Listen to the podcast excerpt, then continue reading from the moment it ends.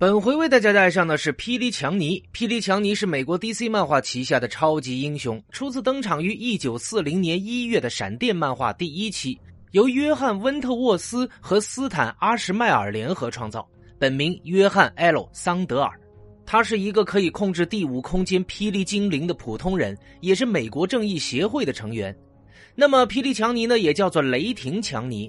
他生于一九一七年七月七日的早上七点，是家族中第七个儿子的第七子，而七呢，自古就是一个魔法数字。于是，某个虚构国家的人便绑架了还是婴儿的强尼，想把他用作统治世界的工具。在他七岁生日的时候，起名为霹雳精灵。后来，由于邻国的进攻，该计划不了了之。得以回到美国的强尼，偶尔发现他可以凭借 “say you” 这个词召唤出霹雳精灵，随意差遣，由此便展开了一番冒险。霹雳精灵呢，本身的魔力非常的强大，可惜他只能一字不差的按照强尼的指令来行事，而强尼又有点迟钝，导致麻烦不断。后来，霹雳强尼患上了阿尔兹海默病，精神每况愈下，对霹雳精灵也逐渐失去了控制。于是，强尼把精灵装入了一支钢笔中，这其实就是第五空间。然后由闪电侠杰伊·加里克交给了黑人少年杰金·约翰尼·威廉姆斯，于是杰金就成为了这个霹雳精灵的新主人——霹雳结晶。那么，在 DC 宇宙的重生中呢？呃，霹雳强尼在老人院出现，受到了沃利·韦斯特的提醒，去寻找正义协会的其他成员。在大世界末日钟声中呢，他独自一个人逃离了养老院，去寻找阿兰斯科特的绿灯。这是一盏能够找回失去朋友的灯，却因此被路边的小流氓打伤，在危急时刻被二代罗夏和土星女孩给救下。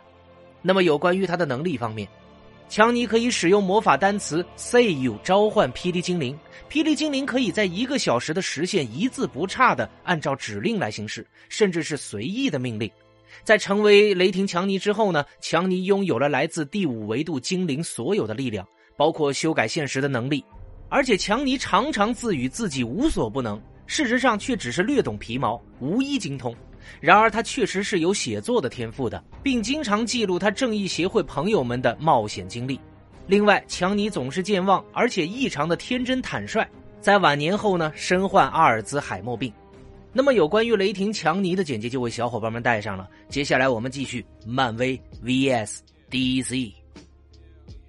那么接续上一期，马丁古德曼呢是签了一部动画剧集的合同，也就是漫威超级英雄这一部剧集呢，在一九六六年播出。动画呢制作非常的粗糙，动作也极少，呃，不少的图像都是直接呃摘自这个漫画画面的。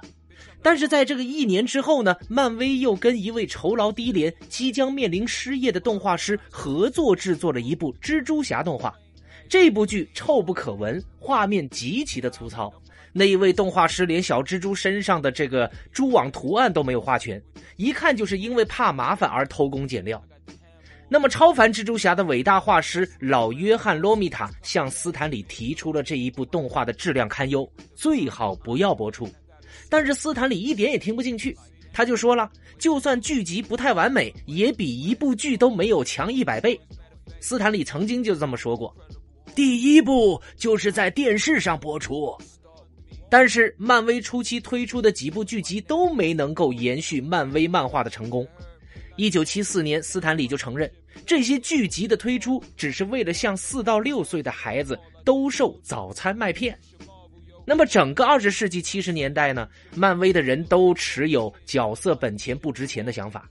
马丁·古德曼的儿子奇普以两千五百美元的价格出售了所有漫威角色的媒体版权。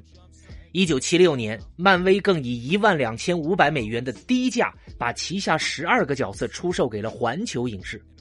漫威的前编辑杰里·康威就曾经说过。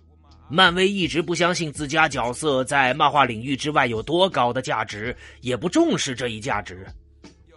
一九七七年，CBS 也就是哥伦比亚广播公司试着制作了一部由真人出演的蜘蛛侠电视剧。对于这件事儿，我们最好是集体失忆。该剧主题曲是一首烂俗的 disco 舞曲，就像是从某部色情片里直接截出来的。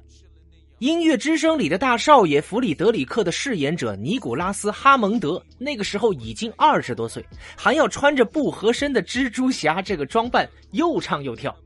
在剧里呢，也没有展示小蜘蛛闻名遐迩的犯罪摄影，更没有让观众理解彼得·帕克这一角色的内涵。而同样在一九七七年上映的《无敌浩克》电视剧就好多了。剧中不单有更得体的这个表演，而且更好的在荧幕上诠释了漫画角色的魅力所在。在剧中呢，比尔·贝克比饰演的大卫·班纳不幸变成了绿色巨怪，他以此内心受尽了折磨，每天孤身一人四处游荡，寻找让身体恢复原样的解药。这一部剧呢播出了五季，但是斯坦李仍然不满意，认为故事情节和漫画本身差别太大。斯坦李在一九七八年的《肥皂盒》专栏中就这么写道：“如果剧中的故事情节能够按照漫画故事走，就更好了。不过电视台和制作方做出这么多的改动，我也可以理解。这么说吧，他们就是怕电视节目看上去太像漫画书，观众不喜欢，所以不敢把漫画书里那些大胆的用词和故事情节直接搬上电视。”在二零一五年，杰森·斯坦森就曾经留下一段名言：“让我奶奶披上披风，她也能够在绿幕前扮演超级英雄。只要找替身演员演动作戏就行了，任何人都可以演。对我来说，那些太假了。”同年，马克·鲁法洛也有一句名言：“杰森·斯坦森，他是一个较量级选手，完全不可能是我的对手。想什么呢？”一九七五年，《神奇女侠》剧集播出；一九七八年，《奇异博士》的电视、电影播出。虽然剧集、电影频出，人们对漫画书的刻板印象仍旧存在。一九六六年，《蝙蝠侠》的电视剧制作人威廉姆·多奇尔就说：“即使是为了调研，他也不好意思在公众场合读蝙蝠侠漫画，那让我觉得自己像个傻瓜。”一九七八年。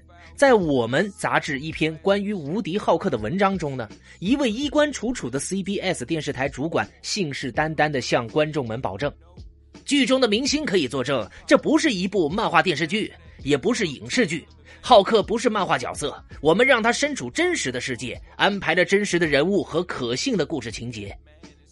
据说贝克比拿到出演角色班纳的邀请时不以为然。你们是认真的吗？要我演一个漫画角色？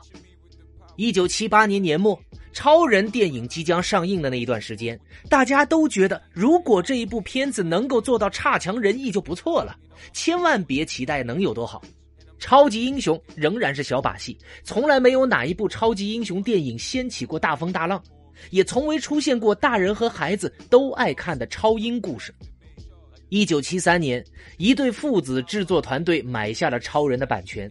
他们是父亲亚历山大·萨尔金德和儿子伊尔亚·萨尔金德，以及他们的合作伙伴皮埃尔·史宾格勒。儿子伊尔亚看到巴黎街头的佐罗海报之后，逼着父亲买下了超人版权。此前呢，波兰人亚历山大从来没有听说过超人。老萨尔金德称超人为超人先生。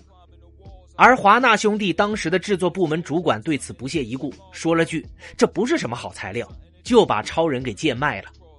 和从前的超人项目是一样的，在撰写五十四页授权合同的过程中呢，DC 步步紧逼，拿到了剧本、演员和服装的控制权。